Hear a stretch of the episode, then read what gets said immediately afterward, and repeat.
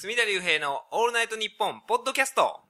隅田隆平のオールナイトニッポンポッドキャスト140回目なんですけれども、えー、今回のゲストはですね、えー、日本一のサンマ男、えー、書き起こし怪獣こと、M 角さんと、えー、ね、我々のこのグループのね、演芸男子グループの精神的支柱であります、TG さんにお越しいただきました。精神的支柱ですよ、あなたは。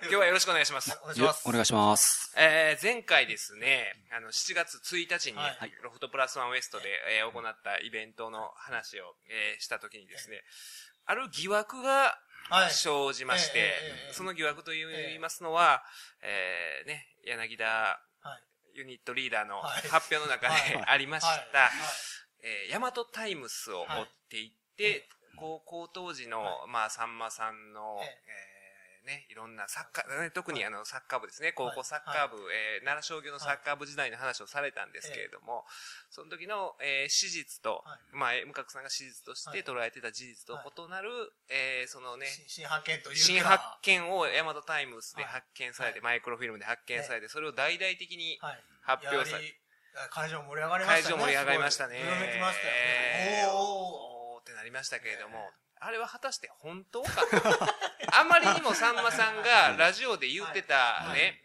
その奈良商業の高校3年の時のですか、サッカーの試合のスコアと、え柳田さんが暴いた事実、あまりにも違うし、かつ、その日付をね、あのイベントの時に 柳田氏は、柳田ユニットリーダーは明示してなかった。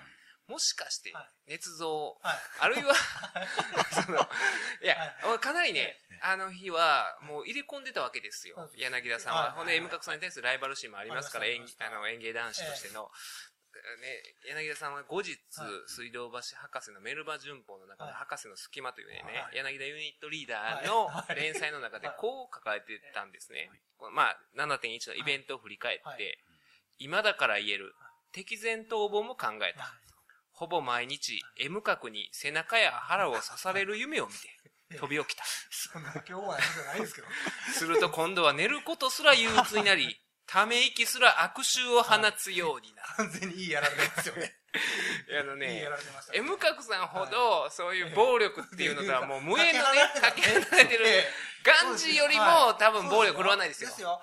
さんまさんとね、マジック引っ張り合ってる強いなっていうぐらいの 人なんですよ。あのね、マジックの顛末が良かったですよね。それはね、マジックの顛末っていうのは、M 角さんがですね、えー、今回7.1さんまさんのお誕生日イベントの大事を、はい、えー、朝様の59回目の誕生日を勝手に祝う会っていう大事をさんまさんに変えてもらうために、新幹線に乗り込みまして、えー、ね、明石家テレビの収録に来てたさんまさんの帰りを捉えて、新大阪から 東京まで帰っていく間の新大阪から京都間、この十、この十数分を、M 角さんは捉えて、はい、そこで大事を書いてくださいとお願いをして、で、今までサインすらしてもらったことなかったんですよね。はい、もう、ある日が初めてで、で、ま、ま、えー、ま、運を使いたくないっていう話なんですけど。そのね、山崎さんがよくおっしゃる、運を使いたくないの意味を教えていただきたいんですけど。あのそ、まあ、あれ、握手をお願いしたら、きっとしてくれるまあ、雰囲気なんですよね。い。つもね。ファンの方いっぱいいらっしゃって、もう握手とかサインとか写真とか撮ってらっしゃるんですよね。そうです。もう分け隔てなく、もう何十年来のファンであろうが、その日ね、初めて来たファンであろうが、してくれるんですけど、でも僕にとってその、さんまさんにその、握手をしてもらうとか、サインをしてもらうっていうのは、なんていうか、ものすごい運を使うと思うんですよね。で、なぜ運を使いたくないのか言ったら、まあ、さんまさんよりとにかく早く死にたくないんですよね。はいはい。なるほど、あの、見取りたい。僕の勝手なその思い込みなんですけども、それ、そこで運をね、まあ使ったら、そんだけちょっと寿命も減るじゃないですか。だ最後のさんまさんのその活動を見届けて、一つまとめて、まあ死にたいわけですよ。っていうことで、まあそういう、まあそういう運は使わんとこ、と。それでなくても質問に答えていただいてたり、運を使ってると思うんですよね、かなり。かなりのね。そんな風に言うたと思うんですけど。さんまさんからしてみればね、こいつこんなことばっかり聞いてるなんで握手求めへんのって思ったいや、かもしれまと思いますよ。こんなね、細かいね、裏山のね、子供の時遊んでた、ね。あの名称を教えて名ください称、と。裏の野山の名前を教えてくださいはと。裏山やと、ね、あの、質問状にね、さんまさん直筆のありましたけれども、そんなこと細かに、あるいは高校サッカーの時の、ね、その奈良の県大会の予選の得点経過を教えてくださいと言ってくるのに、握手すら求めてこない。あるいは、サインすら求めてこない。なんやねん。はいなんか求めてくれ大事で、大事で、どういうことやねん。俺の誕生日を祝う？どういうことやねん大事っていう中で、その時に初めて書いてもらうと。そうですね。ど今回1979年の明石家さんまさんについて、ちょっと発表させていただくんで、その、どうしてもサインも欲しかったんですよね。1907しかも1979年のサインが欲しくて、で、お願い、初めてお願いしたんですよね。で、そこで、お書いてあるわ、言って。で、やっと言ってきよるスケッチブックを渡し、で、マッキー、はい。マジックですね。はいそれを渡しして、で、かあの僕がこう、細い方のキャップを外して渡したんですよ。で、ただ、さんまさんがあの、太い方や。はい。で、僕一瞬何、何、何言うてはるねやろってはい。一瞬思った。あ、すぐ気づいて、あ、太い方かと思って、それすぐまたマッキーを返していただいて、はい。細い方つけて、ほんで太い方外してはい。お渡ししようとしたら、さんまさんがマッキーをこう、離されなかったわけですよね。マッキーの端っこと端っこで、僕がキャップを、あ、そそういうことかとすぐ分かって、あ、キャップを抜けっていうことなんやなと思って、僕が太い方のキャップをグイッと引っ張ったら、なかなか抜けなか、抜けなくはい。て、で、さんまさんがグイッとマッキーを引っ張った。んですなら、僕も、もっと、なるほど。しさんまの力を感じることができたっていうマッキーをこの綱引きのように引っ張り合うことによって、そうなんですよ。そうなんですよ。すごくそこで感動してしまって、で、何回かな、4、5回引っ張ってスポンと。引っ張り合いですよね結構そうなんですよね。ええまあ、ねじったらね。まあまあ、そういうことなんで。しょうけども。そこはやっぱりこの引っ張り合うことによって、で、スポッと抜けた時お互いが吹っ飛んで、それは言い過ぎですか ね。そうですね。ガンガラしちゃうみたいな。そうね。そこで、うん、あっさり、あっと、で、さささささっとだ、まず大事を書いてくれて、で、サインもお願いしますって、できれば、あの、む昔のね、あの、ヤング王、前世の頃のさんまさんのサインをっていうことで、まあ、まずお願いしたら、はいその、えーまあ、1980年頃のサインを書いていただいた。これは違うと。これ、ちょ、ちょ、ちょ、ちょっと古すぎると。M 角さんが求めてるのそはう79年やと、新しい人はい。そうなので、一応こう書き写して持って行ってたので、僕大体分かってたのでね。で、あ、これ、もしかしたらこれだと思うんですけど、で、パッてそれ見張ったら、ああ、それか、言って。ああ、これ二つ書いとったらええねんな、言って。さ、さ、さ、さ、さ、さ、さ、さ、さ、さ。その書いてくれるのがもう、もう、さもうすごいスピードでね、はい全然忘れてなくて、あさささささと書いてくれて、まだ感動して、もう、はいはいうわーって思わずこう、ーはいはい。声いいですね。いや、いいもう1000倍特許ですから、柳田ユニットリーダーの。すごく嬉しかったですね。それで、はい。あれはでも良かったいやです、ね。いい話でしたね。いや、ねただ単にもらってきただけやったのかと思ったら、さらにそういう話があったとは、そう。あれは本番までの秘密でしたね、あれはね。でもそれをね、僕らがあの、本当にそれが多分一番盛り上がっちゃうから、さんまさんご本人の大事、はい。ね、発表する時点が多分一番ピークになるからはい、メインに持っていこうっていう話をしてたんですけれども、でも、柳田ユニットリーダーは違うと。俺がメインを 取りを務めると。俺の研究発表はっていうことをおっしゃってやられたのが、まあそのね、えー、M 角さんが水道橋博士さんの、えーメールマガジンで連載されてる、えー明石家さんまヒストリーの原稿を持って、さんまさんのお兄さんがやってらっしゃるダーツバーに、新大宮、奈良の新大宮でやってらっしゃるダーツバーに行って、それを持って行って、えー一個一個その事実をね、これはこういうことがあったんですかって質問して。いるということやったんですが、で、まあ私の疑問点としてね、そこの、あのーまあサッカーのところとか、そんなね、言うたらまあ、高校3年の時の明確な記憶があって、で、沢山さんおそらくそのサッカーの試合のことって昔から言ってはるわけじゃないですか。だから例えば若い頃、20代の時その話をしてたっていうことは、ほんのね、10年前とかもっと数年前の話なんで、間違うわけがないと思うんですよね。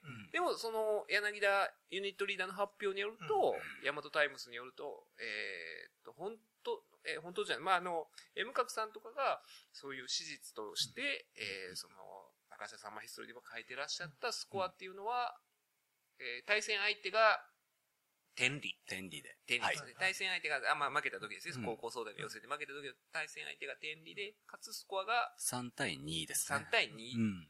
あ、3対2節ですか ?3 対2節を取ったんですよね。3対1節っていうのもあるんですけど、うん、いろいろ証言を見ていって、さんまさんの発言ですね。えー、それを見ていって、やっぱり3対2の方がさんまさんがまあ熱を込めて喋ってはったんで、まあ、確か3対2の方が面白いし、っていうことで、まあ、さんまさんの発言を尊重して、もう3対2で書いて、まあ、とりあえず、まあ、今、下書き段階みたいなもんなんでね、まあ、それで行こうということで書いたんですよね。しかし、その事実っていうのは、ね、天理相手に3対2で敗れたっていうはずやったのが、実は柳田氏の発表によりますと、奈良女子大附属高校に5対1。これはどうなんですか？驚きました、ね、すごい大差ですよ、サッカーにしてみれば。柳田さんがお兄さんのところへ取材に行くっていうのは、えー、なんとなくちょっと想定内ではあったんですよ。でもま、まあ、柳田さんのあの自信は、それ、そこのその情報だったということ、まあ、後でその時に分かったんですけど、衝撃的でしたよね。あの、まず対戦相手まで違うのそこなんですよ。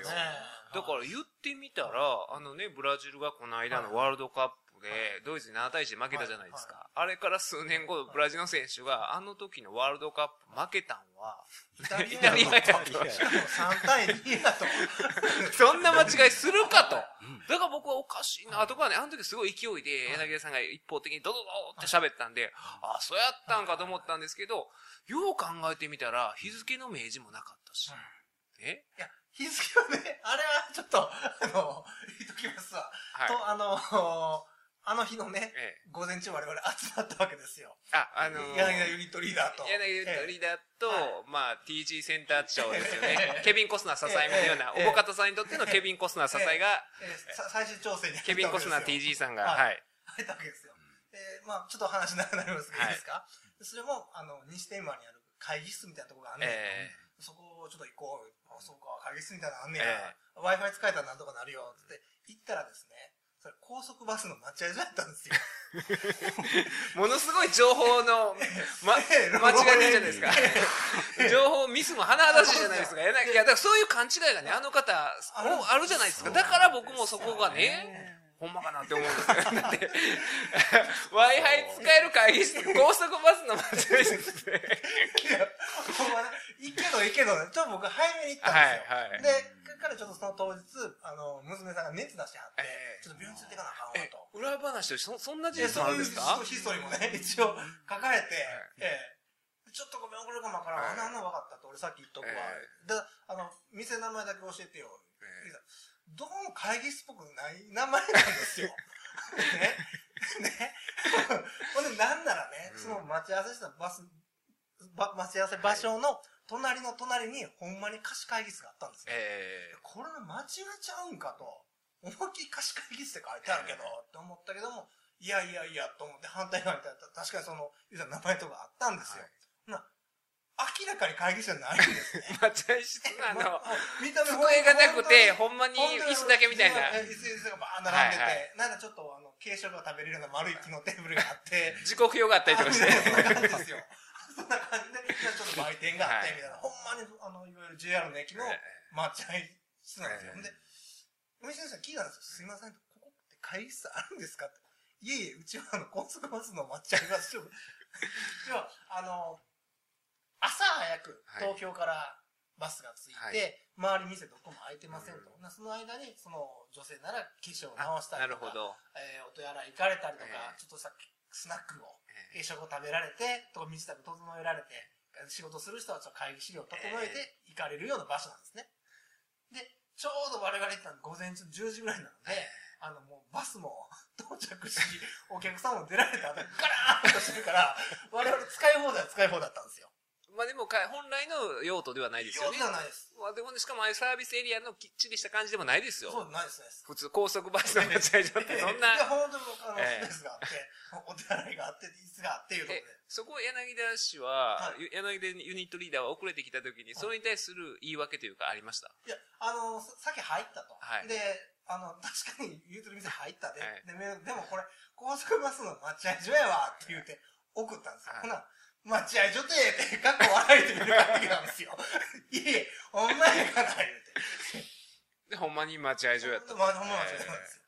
でも、まあ、あの、どなたもお客様いらっしゃらなかったんで、もう、我々の会議室として使わさせてもらったんですけども、で、でその中で、まあ、どんな作業をしてたかって言ったら、膨大な柳さんの資料を、はいとりあえずパソコンに一気に全部取り込んで、どういう順番に出すかっていう作業をしてた中で、その、マイクロフィルム、はい。新聞で撮ってきたのを、一旦カメラに撮って、はい。データ化して、こう、パソコンに入れようとしたんやけども、撮れないんですよ。うん。この字が小さすぎて。で、カメラで寄ったらボケて、えで、何回もチャレンジしてもピントが全然合わなくて、これ出されへんで、っていう、言いながら、文句も言いながらやったわけです。でも、ヤマトタイムズのここ取ってほしいとか、日付はここ取ってほしいみたいなことを言いながらやってて、やろな言うてたら、じゃあもう本番でも結局、あの、カメラがあったんで、えカメラを通して出したんですけども、でも確かに彼は日付にこだわってましたよ。あ、大丈夫ですか？日付にこだわって、こえれ、これ、ちょ、大事これ、ちょっと、あんねん、みたいな。この資料をね、今、M 角さんにが譲り受けられた、譲り受けたのをちょっと持ちしたヤマトんですけど、ね。タイムズですね。うんで、ここには確かに昭和48年、6月25日。これがさんまさんの高校3年生の時ですから、合っこれ合てますか？ってるんですよね、ええ。これは。で、この下に、えっ、と、春の高校野球の、えー春季高校野球近畿大会のええ。試合結果が載ってるんですけど、これネットで調べたらやっぱり美島高校がはいその当時優勝してるので、まあおそらくこれも改ざんとかはないっていう。改ざん、これ、改ざんでもなく。あの、M 角さん、ここの新聞すら改ざんしてるって疑い出した。ヤマトタイムス。切り張り原本ではないと。いや、これが原本じゃない、これ写しですか、あくまで。あの、裁判でもね、こういう書書っていうのは原本を提示させられるんですよ。はいだから、えあの、未だにこれはあくまで写しですから、もしかしてここ切り張りを、日付を切り張りしてたら、フォトショップでまたちょっとね、えあの、柳田ユニットリーダーがそれをしてない限り確かに、この写しでは48年6月25日付ですからこの日に、えー高校総体サッカー県予選ですね。その決勝と3位決定戦の情報が載ってあるんですよね。はははは。でこれによると、まあ、決勝は天理と奈良女子大附属。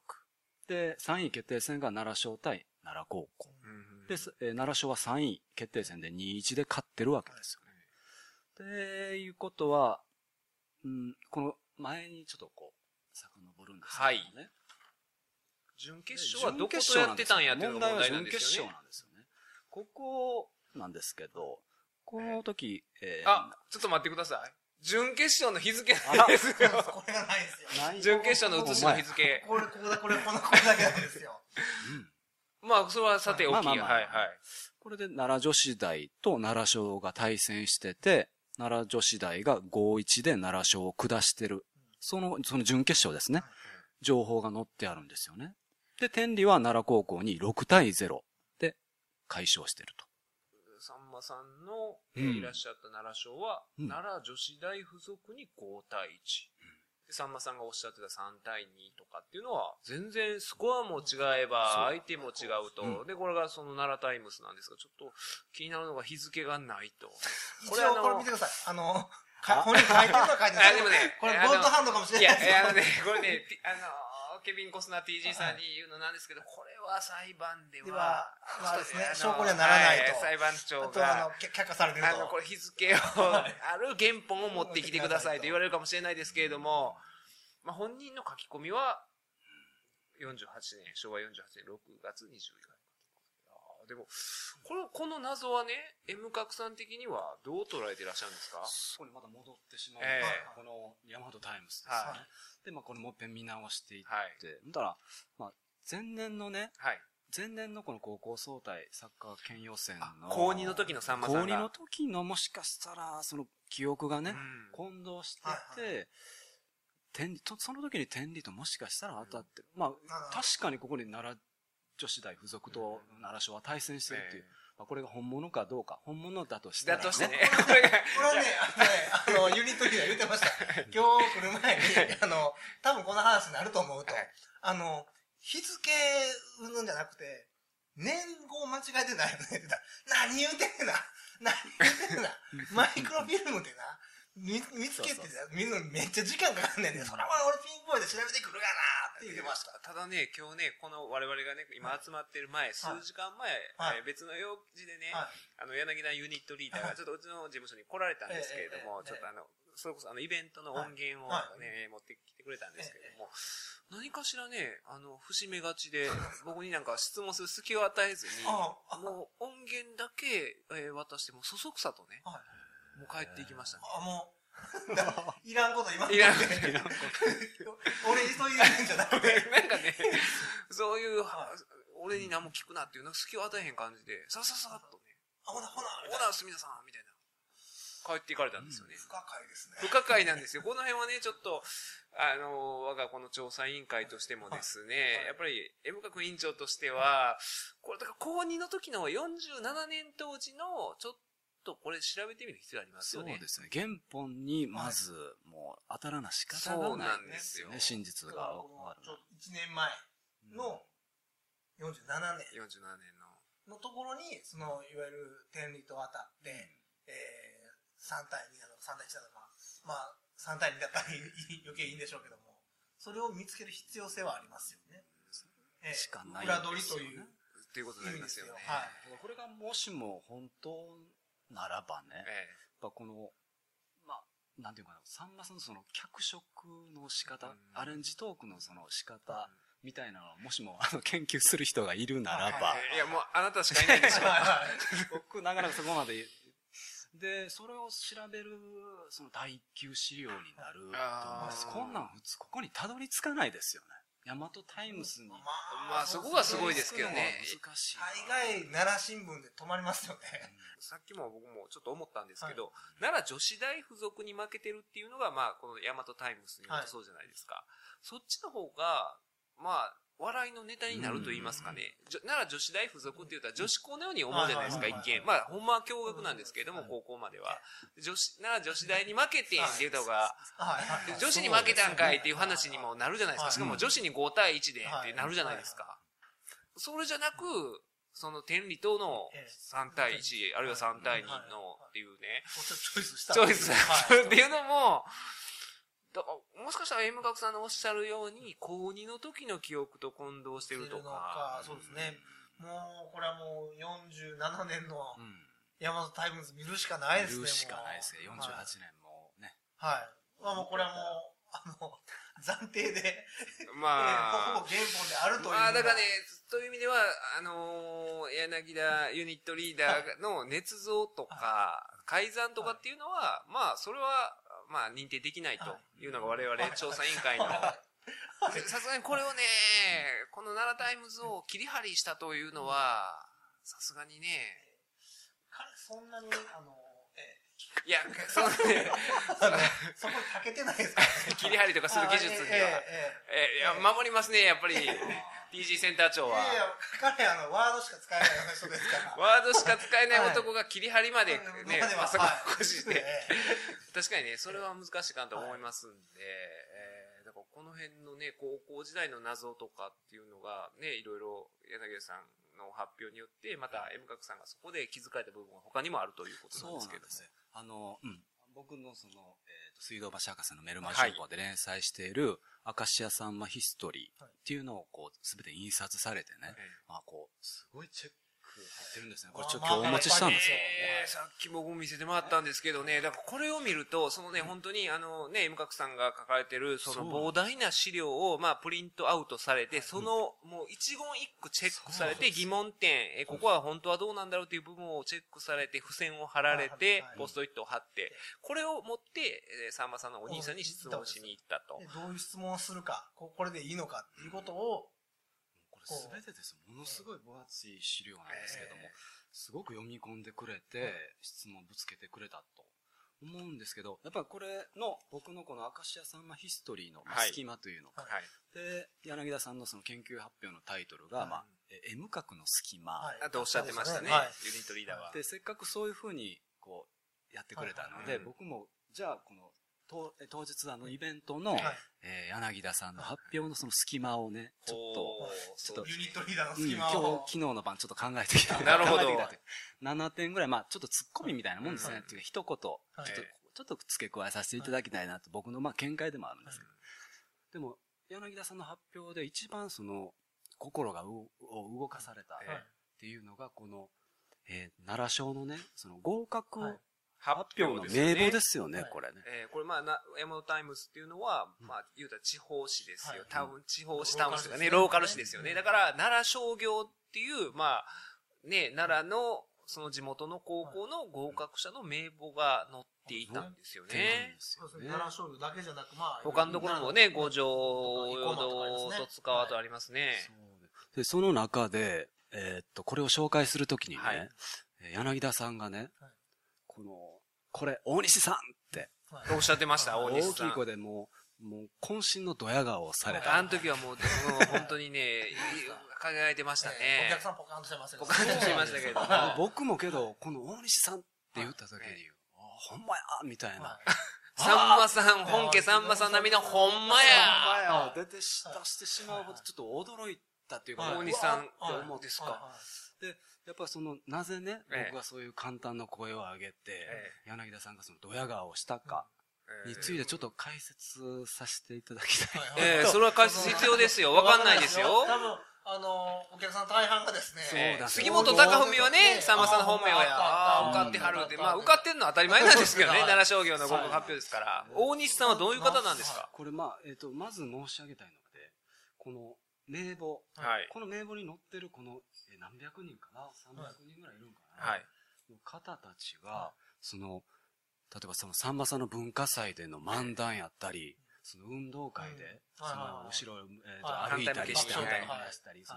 いろいろそういう騒動を起こしたり、その、大西康夫さんとね、その、ミイラ男騒動っていうのがあるんですけどね、トイレットペーパーをぐるぐる巻きにして、そのまま校庭を走り回っそういうのを全部この人たちはきっと目撃をされてるんだろうな歴史の証人なわけですよ。生でこのまずこのパッと全体見たときに、はいはい。いや、この方に一人一人にね、まあ当たっていけば、まあまあ不可能ですけども。まあ、不可能ですけど、も、まあまあ、当たっていけば、仮に当たっていけはい。ば、明石家さんま、はい。高校時代一番輝いてたは、す青春時代のさんまさんが、さんまさん自身全盛だったと、自分の生涯の中で全盛期だった。うん一番面白かった時期。それを見てこられてる方々にインタビューすれば、きっとさんまさんのそのいろんなことが知れるんや。はい実はのいろんな細かいことを。この情報から分かるのは名前だけっていうことですね。あまあ、そう、まあ、はいそういうことなんですよね。はいでも、この、ものすごいこれ、仕様だなと一瞬思ったんです。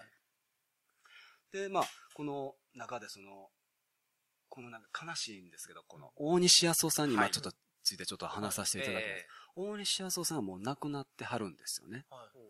だから、この大西康夫さんはもうさんまさんとその3年間ね、えはい。もう毎日毎日365日、1年間365日ずっと一緒にいたようなうん。方なんで、さんまさんの言うたら高校時代の全てをうん。知ってる方が、もう不在、もういない、はい。この世にいないっていうことを、もう一瞬ちょっと、これを初めて見せてもらった時にこはいよぎう、ったわけですね。よぎったんですよね。でも、これがあの、まあ、卒業アルバムとか、えもうきっとこういう名簿とかきっとあると思うんですけど、うん。それとの違いっていうのはやっぱり、これいろいろ、さんまさんの親友のね、えはい。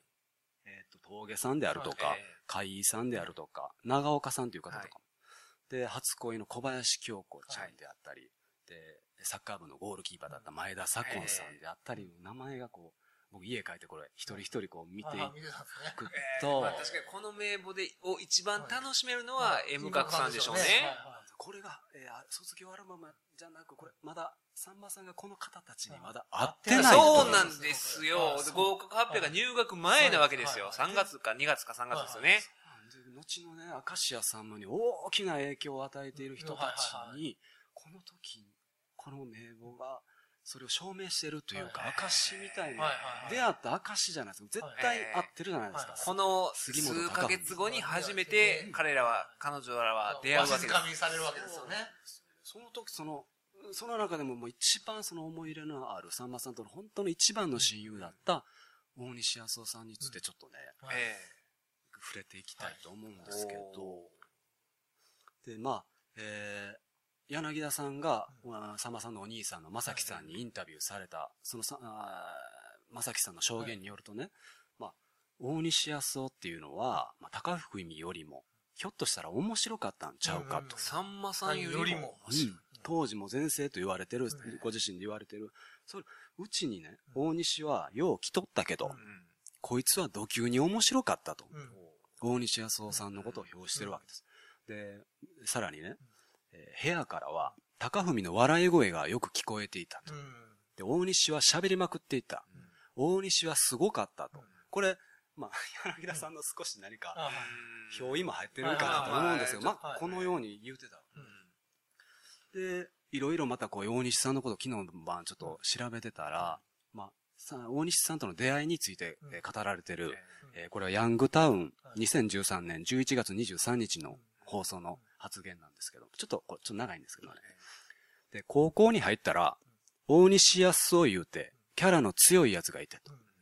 そいつはもう一、えー一年、えー一年生の最初の体育の授業の鉄棒の前回りで、ジャージが鉄棒に絡まって、前回った瞬間、下半身が裸になってしまって、丸出しになってしまっててね。パンツが取れてもなんですね。はい。俺もうそれ見て大爆笑して、はい俺こいつと絶対親友になると思って、はい。案の定親友になってんっていう発言があって、で、続けてね、これ奈良省のあの、体育、体操服のことを話してるんですけどね、普通この、えーっと、上着にはね、真ん中にこう大きく名前が入ってたみたいです。はい。はいはい、大倉庫って。そうですよね。で、けど、その大西のジャージだけ、何をどう間違えたのか、胸につけてる名前が、下のジャージのど真ん中についてたんだと。ここに大西って。またごらにそう。で、普通下のジャージには、ここの端っこに名前が、それが、上の上着の体操服。逆なんだ。逆にはいはいはいちちっちゃく、ちっちゃいハッピーのシャツのシャツは。こんな奇跡みたいなやつがおんねんなとさんまさんは思ったらしい。はいそれを見てね。で、これは業者のミスなんですと。あが学校から指定のジャージやからと。どっかの工場のおばちゃんが付け間違えたんと。で、ジャージのズボンのど真ん中に大きな名前が入ってるのは大西一人しかおらんかったんやと。その時。初めての出会いですよ、これ。で、そんな、えーキャラのね、きついとこで、ようそんなね、服が届いたなと。もう3年間俺はずっと一緒やったと。毎日一緒やったもん、そいつってこう強調されてるんですよね。で、あのズボンが脱げた時にね、すごい奴がおるなと思って。しかもそのズボンの真ん中にに、大西。大西、それがペロンと前回りでした瞬間に絡まって丸出しになって、はい。最高やったと。もうあんなん二度とできるもんちゃうとはい。まあゴムやから分からんではないねんけど、あんなうまいことよう巻きついたなと。どううまいこと巻いてたらズボン、あ回ったらね、ズボンが脱げるのか。これってすごいやんかって感動、その時の感動を表現してはいあるんですけども、まあこういう衝撃の出会いがあって、さんまさんは3年間、はいこの大西康夫さんと親友になるわけです。でですね、さんまさんが好きそうな人ですよねね。そうなんですよね。で、まあちょっとここであの、小林清子さん。はい。ええーと、さんまさんが高校時代に恋した女性についてちょっと触れたい。で、この小林京子さんにさんまさんは恋をするんですけれども、まあ、ある出来事がきっかけでね、あの、小林京子さんにとことん嫌われるわけです。はい。杉本隆文少年。はいはで、それでもめげずに、約2年間かけてはい。初デートにこぎつけるわけいはい。ああ、高ずっ3の時。とアタックをし続けたわけですか。これがあの柳田さんの研究発表にあったように、こう奈良スカラ座のね、映画館、映画館、奈良スカラ座っていう映画館で、ゼゼロゼロセブンロゼロセブン、死ぬのは奴らだを一緒に見ていってうん。これでデートをこぎつけて、まあ、大西康夫さんとこのデートを成功させるために、すごく家に泊まり込んで、はいはいえーこうするべきやで高坊と。そういう合宿をしてた合と。宿をして、で、そのやりとりがさんまさんは楽しくて、うん。まあ、そういう笑い声が、まあ、まさきさんの部屋まで届いてたのかなとか思ったりするんですけど、でもその、えー当日ですね、大西康夫さんはそのデートにこっそりついていくわけですよね。離婚していく友達離のですか？婚していくわけ。まあ、さんまさんのことがまあ心配だったのか、仲間たち引き連れて後ろからこそこそとね、映画館であ、見てみろみたいな感じで。で、途中で、えー、小林京子ちゃんにも気づかれて、さんまさんにも気づかれて、で、まあ、ちょデートがちょっと台無しになっちゃったり、するわけですよ。で、まあ、ちょっとはしょりますけども、結局小林京子さんとのその恋は成就しなかったわけです。で、それはもう、もしかしたら僕の、思ってることなんです。ただ思ってる見解なんですけど、もう安尾さんとも一緒にね、ずっと一緒におる時間、それが楽しくて仕方がなかったから、もうその、そこまで恋愛に対して、いけなかったんじゃないかな。まあ、それほどこの大西康夫さんとのこの時間、楽しかったんだろうなとか。かけがえのない時間やったんちゃうかと。で、まあ、まさきさん、これ、あ柳田発表なんですけれども。お兄さんね、まさきさん。まさきさん。高文は硬派であったと。ピュアで。まあ、多分、京子ちゃんとはプラトニックで終わっただろうと。で、この後、えー、さんまさん卒業後、えっ、ー、と、小林京子さんとは疎遠になって、別に喧嘩別れとかしたわけじゃないと思うんですけど、ここもちょっとまあ、謎めいてはいるんですけど、この別れももしかしたら、その、大西康夫さんとの別れとちょっと影響があるのかなとか思ったりなんかするんですけどね。で、まあ、うんその、小林京子さんとのその思い出の大切にしたいという思いもあって、まあ、別れることになる。で、最後、卒業式に最後、電車で別れるんですけど、その時、えっ、ー、と、あの、7.1のイベントで、あの、柳田さんね、あの、海バンドの、最後の容疑者、そこに通じてるんじゃない。さんまさんが最後の容疑者にこだわってるのは、この小林京子さんとの電車のあの別れのことを思い出してるとか。さんまさんがまだ若い頃コンサートやったらいつもその最後の容疑者、海バンド最後の容疑者は歌われてたと。それはなぜかっていうのをそこの小林京子さんですか、との思い出で絡めて、柳さんをね、発表されたんですよね。で、まあ、それを真剣に、とか、うまくとかいうか、歌えなくなってコンサート活動を見た。まあ、そういう裏テーマもあったりするわけ。で、そうですね、この、小林京子さんというのは、この、ちなみにこういう方なんですけどもね。あのね、写真で見せていただいたら可愛らしいね。ええ愛くるしい顔ですよ。えー、この前におられる方が大西康夫さん。これはね、なんというかね、あの、髪型はね、あの、ピンカラ兄弟の宮代ですわ。そうです。ピンカラですわ、これ。だいぶ仕上がってますね。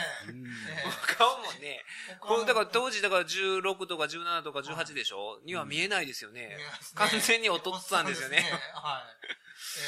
この時のインタビューで、まあ、まあ、小林京子さんは1979年に結婚されてて。ああ、さんまさんが人気、そのね、あの、や、あの、M 学さんが大好きな、もう、上り竜のような、上り竜のような。大活躍を始めた頃ですよ、関西で。あの時に結婚されてる。で、もしもこの交際が続いていたらと思うと、また違った未来が、もちろんあったようなね。まあ、京子さんはその当時のさんまさんについてインタビューに答えてるんですけども、えもういつもみんなのね、まあ笑いの中心にいた。って証言されてる。だまあ、やっぱそういう方だったんだろうなという、まあこれ証言なんですけど。で、その後さんまさんはあの、駆け落ち騒動、はい、弟子時代にね、駆け落ち騒動を起こして東京の小岩へ行くこと。でそれを連れ戻したのも、大西、最後大西康夫さんのこのまあ、高坊と、お前には才能がある、帰ってこいっていう、まあ、そういう一言で、さんまさんは大阪に帰ってきて、えー、松之助師匠に謝罪して、もう一遍弟子修行を始めたっていう逸話があるんですけど、こういうところもその、大西康夫さんの影響はすごく大きかったのかなと思うんですよね。で、まあ、えっ、ー、と、その後、大西康夫さんととは、あの、さんまさんがこう、売れていくにつれて、やっぱり疎遠になっていって、で、まあ、電話で話すこととかはあったそうなんですけどね。そうこうしてるうちにさんまさんは俺たちひょうきん族で、こう売れていくわけですね。で、1982年、3年あたりに、これ、ジミー大西さんと出会うわけです。これがもうくしくも同じ名字なんです。大西秀明。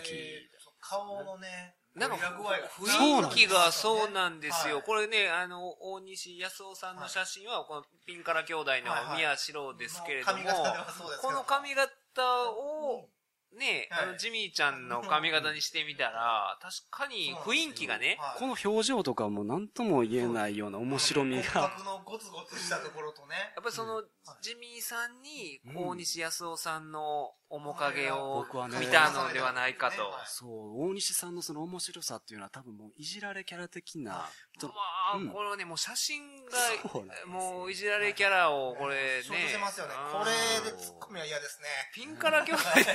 そう。で例えばさんまさんの後パチンコ行っても、ねえーつ補導されるのは大西さんだけであったりと捕まか。ったりするんでしょうね。で、またそれを面白く大西さんがその捕まった状況を話して、さんまさんを笑わせたり。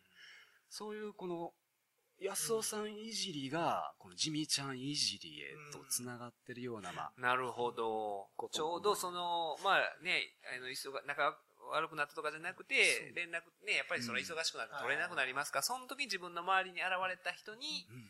高校時代の一番仲良かった、一番自分がいじってた、うん。しかも名字も一緒で。骨格も。骨格もほぼ一緒で、まあ、ジミーちゃんは、あの、えボンチオサムさんのね、そうそう。ですよね。で、あっちこっちでっちあでデビューっていうか、初、テレビ初出演したそうなんです。その時でジミーさんは、あの、放送禁止用語はい。を、えー言ってしまって、うん。あいつ危ないやつや、ほんまに危ないやつや、で、この先輩芸人もそうなんですけど、その、吉本興業の社員からも、あいつはちょっと。やめとけ、みえーたいな出た。らあかんと。出たらあかんやつやぞう、んみたいなことがうん、それがさんまさんのこう耳に入るわけうんです。で、そこでさんまさんは、じゃあお前ら、ジミーの面白さがわからんのかと。っていうことで、うん俺は意地でもジミーを売ったるうんって思ったと。そういう発言をされてるんです。で、そこからジミーちゃんがさんまさんの運転手になって、うんまあ、可愛がっていって、うんで、まあ、ジミーちゃんはまあ、売れていくわけですよね。そういう流れがあって。で、こう、ちょっと少し話は飛ぶんですけど、で、大西康夫さんっていうのは、えー1996年の5月にね、えっ、と、癌で他界されるわけです。うん18年前ですか。18年前。えーと41歳の時ですかね。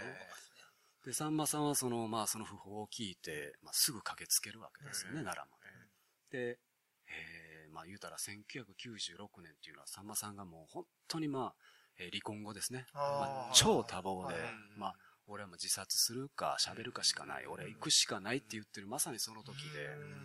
だからもう、それプラス、その、さんまさんがお通夜とか、お葬式に参列するっていうことすら、まあ、稀なんですよ。よっぽどのことがない限り安さんの時とかね。安さんの時とかね。なんですけどね。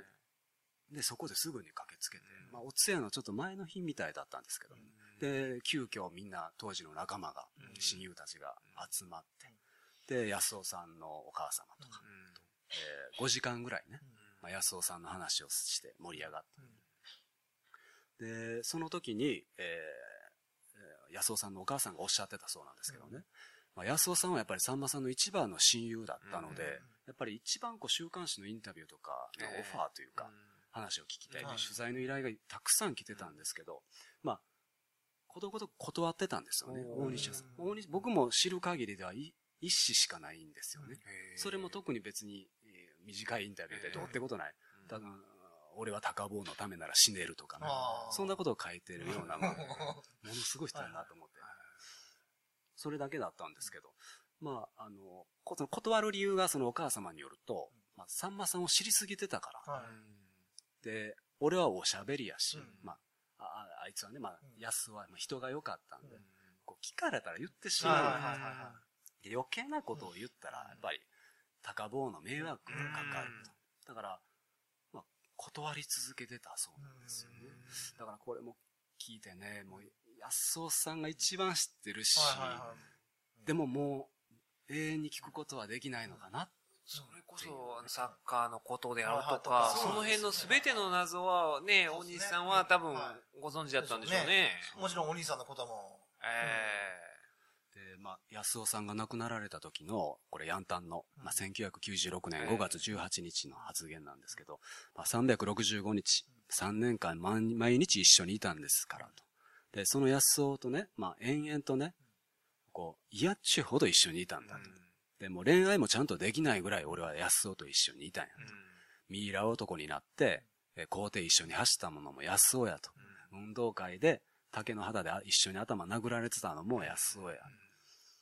で、本当にこの、えーこの時にね、まあこう、えーお通夜の席で行ったじゃないですか。そこで、と久々にね、今まで会えなかった同級生たちと会わせてくれたね。まあ、安そうに感謝しなきゃいけないと。まあ、これ仕方ないけども、まあ、人間っていうのは死ぬもんやからと。で悔いのないように生きなきゃしゃあないですよねっても発言されてるんです。まあ、また別の日のヤンタンなんですけど、俺の一番の親友が癌で死んだと。もう、あの日だけはね、もう生きてるだけで十分かと。改めて思い知らされた日ですよねって語ってるんですよ。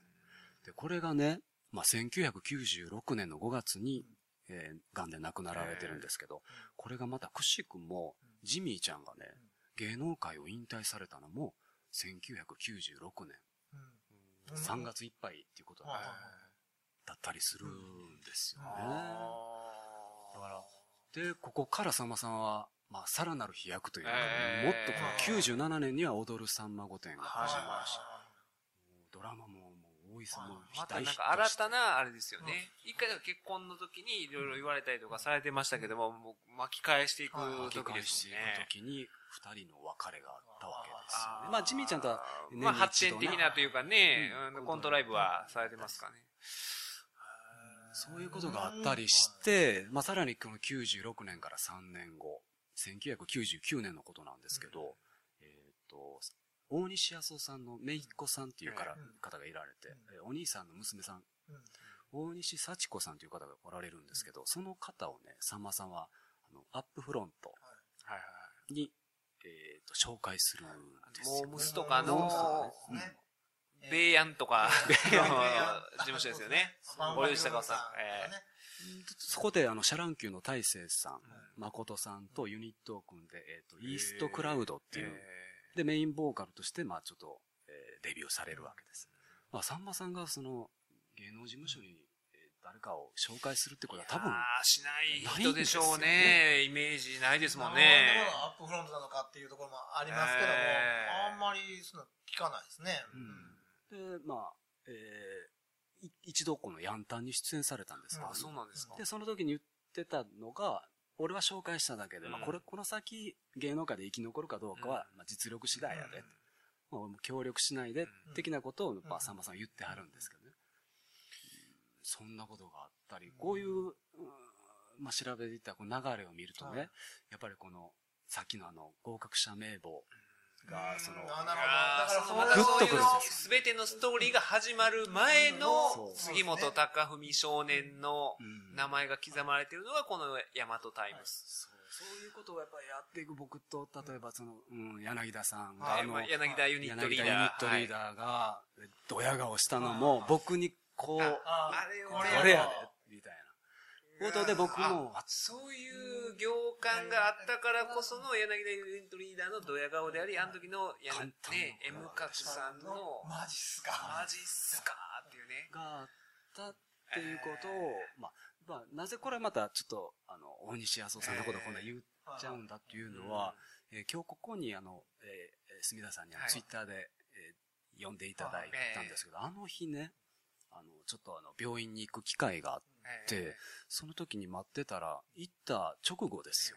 あの、大西康夫さん、アナウンスでね、大西康夫さん、3番診察室へお入りください。って聞こえてきた、その日に、墨田さんから、こう、オファーが来たので、ぜひともこのことが語りたくなって昨日調べてたんですよ、ね、そういうのはあるんですよね、本当に。あのイベントでね、え、あの、M 角さんが小林茂さん、ミスターアンダースロー小林茂さんと、さんまさんとのね、関係性について語られてたんですけれども、次の日に私ある人と、まあ仕事の関係、仕事の関係というか、まあ個人的な関係で、あの、名刺もらった人が、いただいた人がいて、その方が小林茂さん。こういうね、でも、あのね、だから M 角さんが、あの、なんでしょうね、でも、我々もそうですけれども、さんまさんね、ちっこい頃から好きですけど、さんまさんの偉大さを改めて M 角さんという語り部を通して、やっぱりすごいなって思った人がね、この間の7.1のイベントでも多いと思うんですよ。みんなね、あの、みんな好きなんですよ。さんまさん。大概のね、日本人で好きな人が多いと思うんですけれども、それをもう、なんというか、当たり前のように、明石家さんまを享受してるじゃないですか。テレビをつけたさんまさんがいて明るくて笑わせてくれてっていう、の中で、でも、M 角さんみたいに、M 角さんがずっとそれこそね、書き起こし怪獣として、ずっとね、さんまさんの発言を書き留めてらっしゃるのを見たら、やっぱりね、な、なんていうのかな、その僕ら改めて、この年になってね、男として40前になってきて37になったら、さんまさんのかっこよさってわかるんですよね。かっこよさわかるし、深さがわかるわかるんですよ。あ、ね、順風満帆じゃなかったけども、ここまで頑張ってやってきはって今のあれがあるんだとかって思うと、ね、やっぱりね、その、なんて言うんでしょうかね。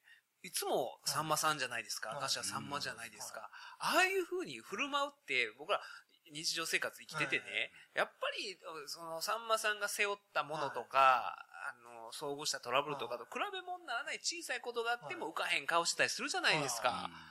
でもさんまさんは、リングに上がるときは、で、上がってないときでも人に会うときは、さんまさんなわけでしょで、そんな人っていないじゃないですか。でそれを何十年も40年続けてはるわけですよ。でもその前、大西さんとの関係性からもっと前からやってらっしゃるわけですよ。そんな人ってほんまいないですよ。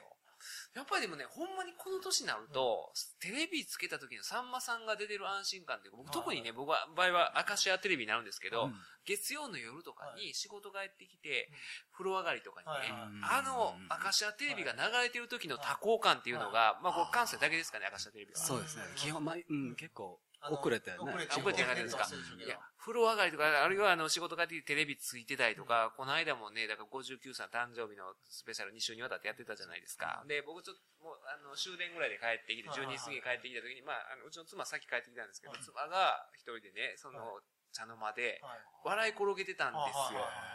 さんまさんの、あの、特番見てね、あれを見て、ものすごいもうその光景が平和な光景だったんですよ。あの、明るい家庭、明るい家庭。の、やっぱ、その時に実感しましたよね。もう、ちゃんとそれを自覚的に考えなあかんなと、我々が明石家さんまを享受していることの。そうなんです。だから、あの、面白くて当たり前というか、ごくごく自然というか、なんですね。今後は、やっぱりそういう、なんでしょう、M 角さんの目標というか。そう、ま、まず、あの、明石家さんまヒストリーを、はい、まずこ、うん、まあ、一周目って言ってるんですが、また一行ですよね。そこをまずゴールをさせるっていうこと。で、そこから、ペン、スタートラインに立って、まあ、検証していくっていうか、それは、まあ、現にも今、新たに情報があるので、そこはちょっと付け加えていったりしてるんですけどね。まあ、まずけど、そ、そこですよね。せっかく言っていただいたんだから、それは最後まで。ちょっと情報で、ちょっとね、ちょっと、歯抜けみたいななったりすることも今後きっと出てくるやろうし、もう現に今も出てきてるんですけど、ね、そこらをきちんとやっていけるのかって、まあ不安もあるんですけどね、80年代って簡単にはね、いかないんで、で90年代から僕きっと詳しくなるので、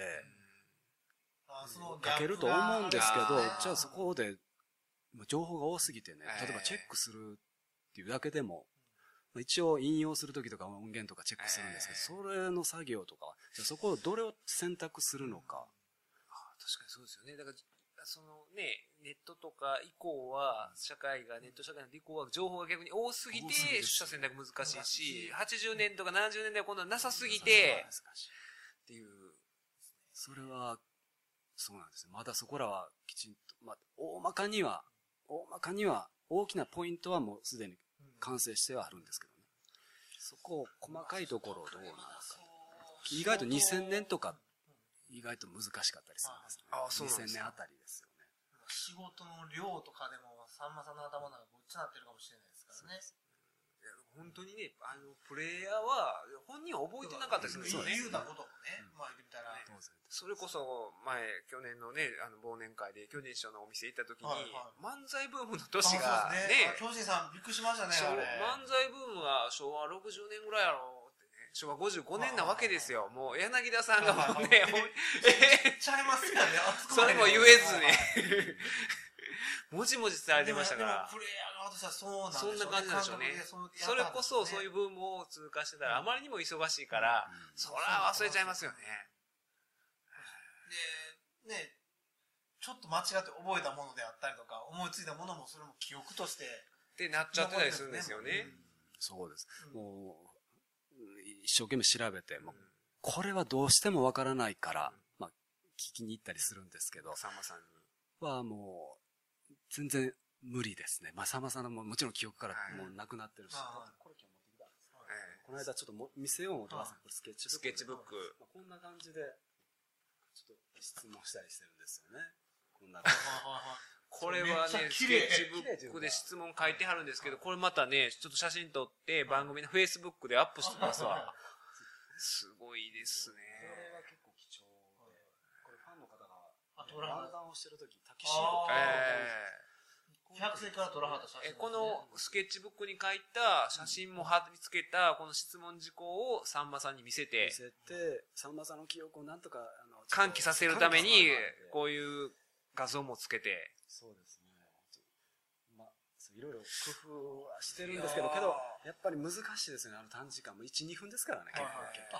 これこれも今日はったんですね。大須演芸場の話とかも聞かれてるわけですよね。これも七不思議の一つの、まあええ、一度きりなのか。大須演芸場、名古屋のね、大須演芸場、この間ね、閉館になった大須演芸場に出演したのは、この時はまあいろいろやりとりがあって、まあ、きっと一度だと。うん。うん。それはさんまさんご本人が言ってらっしゃるんですよね。ですよね。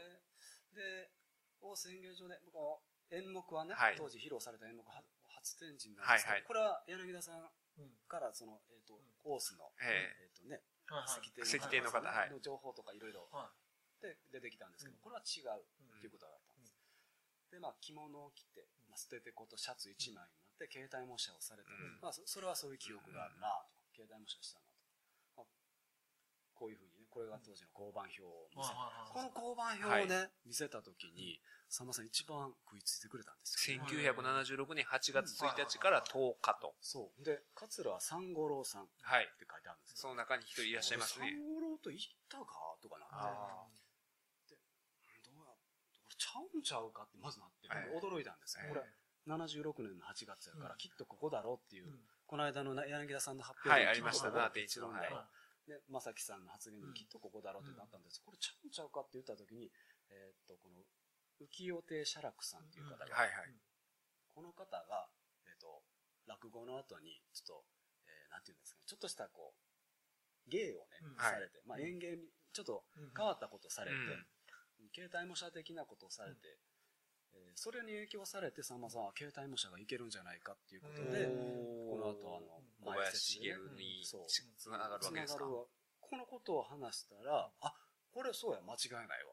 へー。で、あ、ほんだら俺は、えー、桂三五郎と、あいつ三五郎と俺言ってたんやなとかいうのが、一番嬉しいやりとりでした。ねああ、M 角さんの、のまあ、まあ調べてきたことが、さんまさんの記憶を引き起こし、それがまあ理想なんですけど、そうなかなかうまくいかずに、で、これも結局、さんまさん覚えてなかったけど、こうやって紹介することによって記憶が、はいはい。この連続なんですけど、やっぱりあんな短時間で無理ですよ。まあ皆さんいや、あのね、いつも M 角さんは、新大阪から京都じゃないですか。名古屋まで乗るっていう選択肢はないんですか。それは、あ厚かましいというか。厚かましいんじゃないのかな。それぞれね、やっぱり何人か乗る、えもう、ま暗黙のルールというのがええみんな決して邪魔しないんですよ。僕も邪魔僕も邪魔されることないし。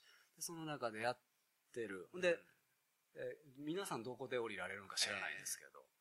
で、それ以上言ったらさんまさんのね、明石家テレビで疲れて、往復でね、ええ疲れて交通。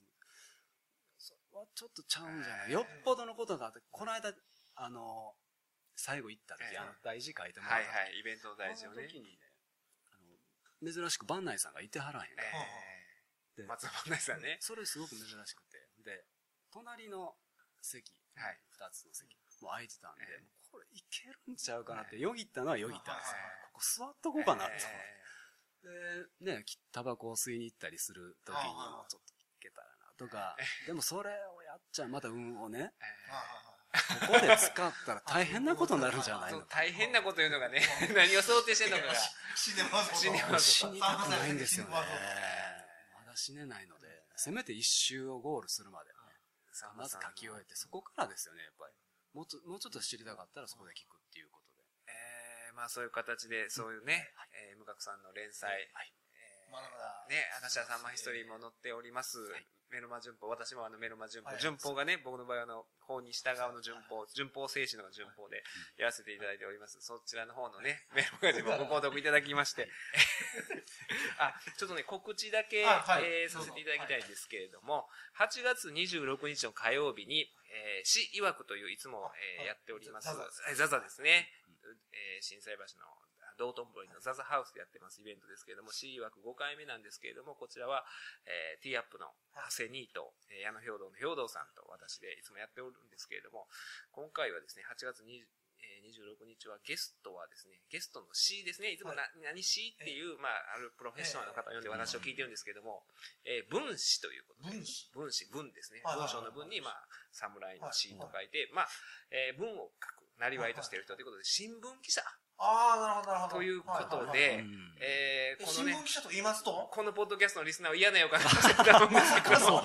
いや、そこがちょっとね、いろいろありまして、あのですね、当然あの方にも僕はオファーというかね、新聞新聞記者にしましょうかって話を吉本団子の人としてて、あ、僕、新聞記者の連れいますよ、という話になって、あ、じゃあちょっと声かけといてくださいとなりまして、私ね、あの、読売新聞の森重に、ちょっとメールしたんですね。ちょっと今度は8月26日の新枠新聞記者っていうことなんで、あの、森重さん出てもらえませんかと。まあ、快諾をい。ただきました。ので、どういう手続き取ったらいいですかって聞いたら、えそのね、あの、彼からまたメール来まして、まあ、自分の上司にちゃんと企画書を出さないといけないんで、企画書を用意してくださいとか書いてあって、で、その中で、あの、必ず、森重を指名するように書いてください。